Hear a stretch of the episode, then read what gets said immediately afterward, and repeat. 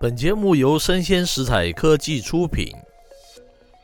欢迎收听数位趋势酱子读，我是科技大叔李学文。我们直接进入本日新闻内容短评。那今天我要下一个标题啊，叫做 AI 应征或是 AI 解雇，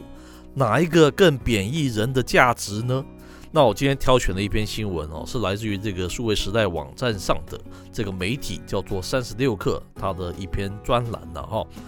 它标题叫做“演算法判断不敬业，这家公司直接开除一百五十名员工，AI 监控会成为趋势吗？”好，我简单介绍一下它的内文。新闻故事是这样子的哈，这个俄罗斯有一家名为 Xsolla 的公司啊，主要啊它是为这个游戏行业啊提供支付处理相关的业务啦。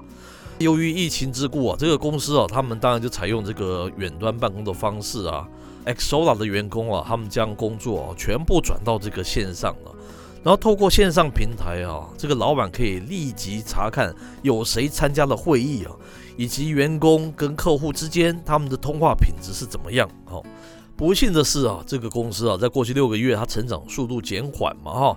但这老板啊，似乎啊将这个原因哦归咎于这个远端办公室降低了生产率了，而进行宣布啊裁撤这个一百五十名员工哦。他凭借的哈就是利用这个 AI 技术哦来评断一名员工的数位足迹有没有达到公司的标准。好，那大叔觉得蛮有意思的哦。个人能力、工作绩效与数位足迹，居然可以用这个数字量化的计算来决定一个人的工作权呢？哈，我们知道有人一天工作一小时就可以抵过别人的五小时啊，那这要怎么计算呢？我不知道 AI 是怎么计算的。当然，这间公司以 AI 演算法来判定一个人是否有足够的生产力来继续就业的做法，也受到一些业界的抨击了哈。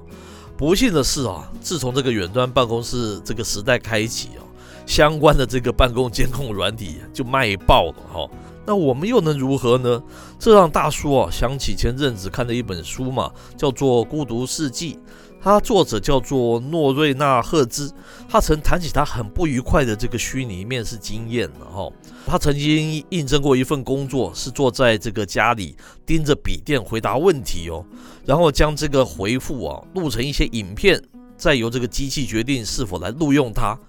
根据估计啊，短短两三年之内哈，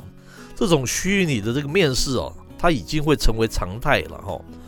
那这种人工智慧科技是怎么运作的呢？它是以这个人工智慧的新的领域，所谓这个情绪辨识 AI 了，来判读这个应征者，分析他们的语汇啊、音调啊、节奏啊和脸部的表情哦，然后将多达两万五千个独立的资料点都把它记录下来嘛，然后接着所得的结果会拿来跟该职务的理想候选人的这个数值来做比较了。这表示啊，应征者他每一次的呼吸啊，每一次的停顿啊，眉毛上扬的高度啊，下巴紧绷的程度啊，笑容有多灿烂啊，选择的用语啊，讲话的音量啊，姿势啊，说了几遍嗯啊啊，或是口音啊，甚至于怎么样使用这个介系词，全都会被记录下来，并送进这个黑盒子模式的演算法哦。去判定某人哦适不适合进入某公司从事某个业务，哈，这个作者特别厘清哦，让他感到极度这个疏离与不舒服的，并不是在跟那个机器人互动的那件事的本身呐，而是哦人跟机器之间哦，他的权利哦从什么时候开始变得如此不对等嘛，哦，那被剥去完整而复杂的人性哦，应征者必须要讨好一部机器哦。而他永远都不会知道那个黑盒子模式的演算法到底是怎么运作的嘛？哦，这个机器哈会关注的是我哪些资料点呢？又对哪部分会加重计分呢？嗓音啊、语气啊、肢体语言啊，还是内容啊？它是用什么方程式来评估我？这样做公平吗？好，等等问题。那演算法是如何证明它不会产生？过去哈，它会经常发生的一个偏见问题哦，这是科技大叔想的了哈，像是这个性别跟种族的偏见呐，像是女人就适合什么样的工作啊，有色人种就可能有这个犯罪的倾向之类的，不适合管理有高度机密的事物吗？那不爱笑的人就是难以接近，所以他也难以将这个工作处理好，等等吗？因为这个训练机器人啊，需要大量的资料嘛，而资料本身它就可能会带有偏见，对不对？不幸的是啊，因为使用演算法进行这个聘前评估哦，是它是非常省成本的方案呢。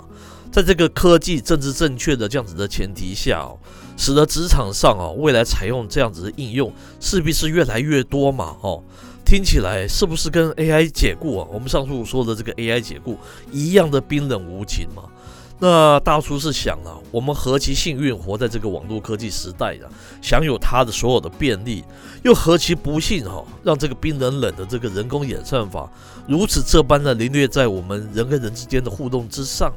AI 应征或是 AI 解雇，一个是准备进公司，一个是被离开公司。到底哪一个哈对我们人文是更大的伤害呢？听友们觉得呢？哦，今天的内容到这边告一段落。我是科技大叔李学文，欢迎持续锁定订阅我们的数位趋势这样子读。我们下回见喽。